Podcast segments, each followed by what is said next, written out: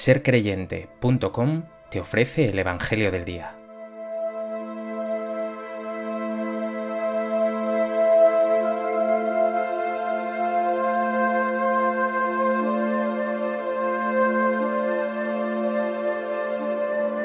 Del Evangelio de Lucas.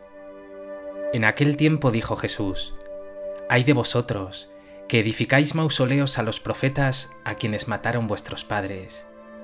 Así sois testigos de lo que hicieron vuestros padres y lo aprobáis, porque ellos los mataron, y vosotros les edificáis mausoleos. Por eso dijo la sabiduría de Dios, les enviaré profetas y apóstoles, algunos de ellos los matarán y perseguirán. Y así a esta generación se le pedirá cuenta de la sangre de todos los profetas derramada desde la creación del mundo, desde la sangre de Abel hasta la sangre de Zacarías, que pereció entre el altar y el santuario. Sí, os digo, se le pedirá cuenta a esta generación. Hay de vosotros, maestros de la ley, que os habéis apoderado de la llave de la ciencia. Vosotros no habéis entrado, y a los que intentaban entrar se lo habéis impedido.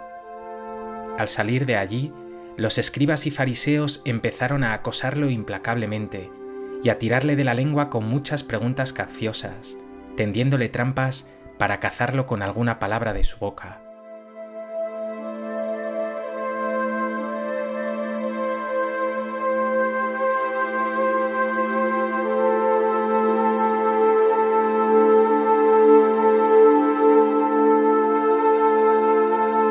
El Evangelio de hoy continúa con los ayes de Jesús, que escuchábamos ya ayer.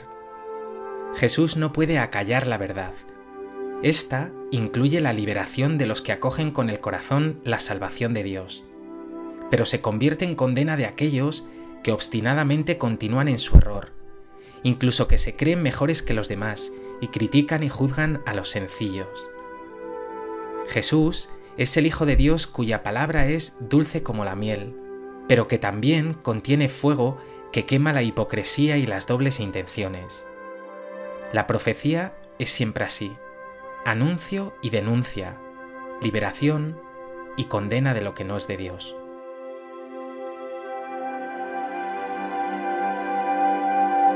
A propósito del texto del Evangelio que nos ofrece Lucas hoy, me gustaría compartir contigo tres sencillas ideas. En primer lugar, Jesús continúa con un nuevo ay de vosotros. En esta ocasión, critica a esos maestros de la ley que edifican mausoleos a los profetas que sus mismos padres mataron. Ellos, con esta actitud hipócrita y crítica con Jesús, son iguales o peores que sus antepasados.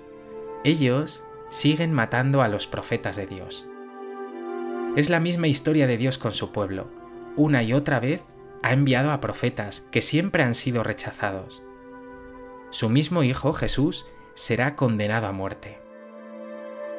A menudo se critica a esos cristianos que encienden velas, se rodean de estampas y participan en misa, pero que luego son una verdadera piedra de tropiezo para otros, llenos de hipocresía y de maldad. Aunque la crítica muchas veces es exagerada, ¿crees que hay algo de esto en ti?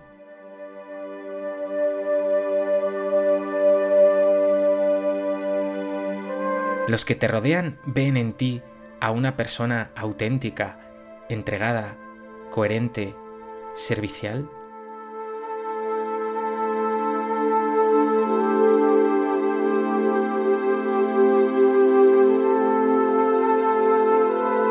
En segundo lugar, Jesús plantea su última crítica.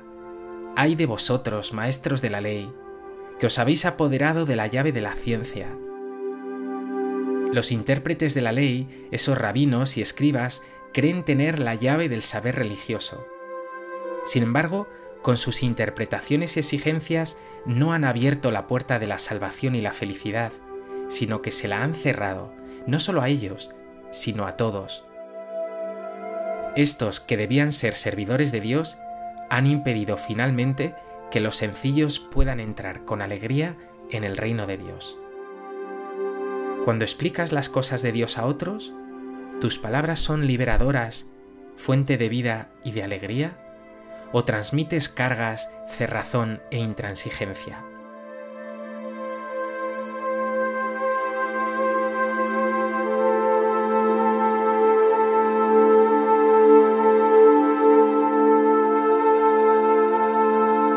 El Papa Francisco nos lo recuerda con frecuencia. Nada de aduanas pastorales, sino acogida de todos, y especialmente de los pecadores y necesitados. No lo olvides, la Iglesia, el pueblo de Dios, antes que nada es una madre que acoge a sus hijos. La Iglesia no es un club de perfectos, sino ese hospital de campaña donde se acoge a todos para sanar sus heridas.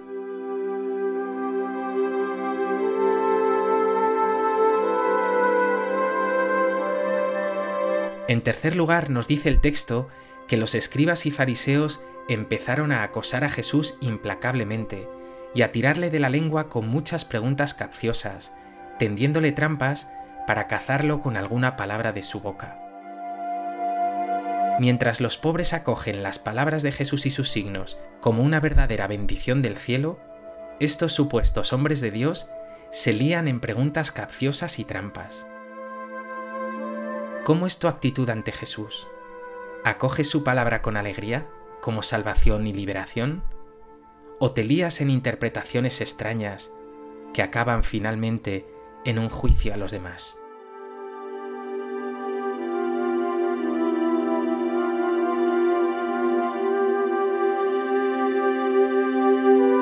Pues que estas palabras tan duras de Jesús, dirigidas hoy también a ti, te libren de toda actitud crítica e hipócrita, y te asienten en la fe auténtica, coherente, la fe de quien se sabe débil y frágil, pero sobre todo amado por Dios.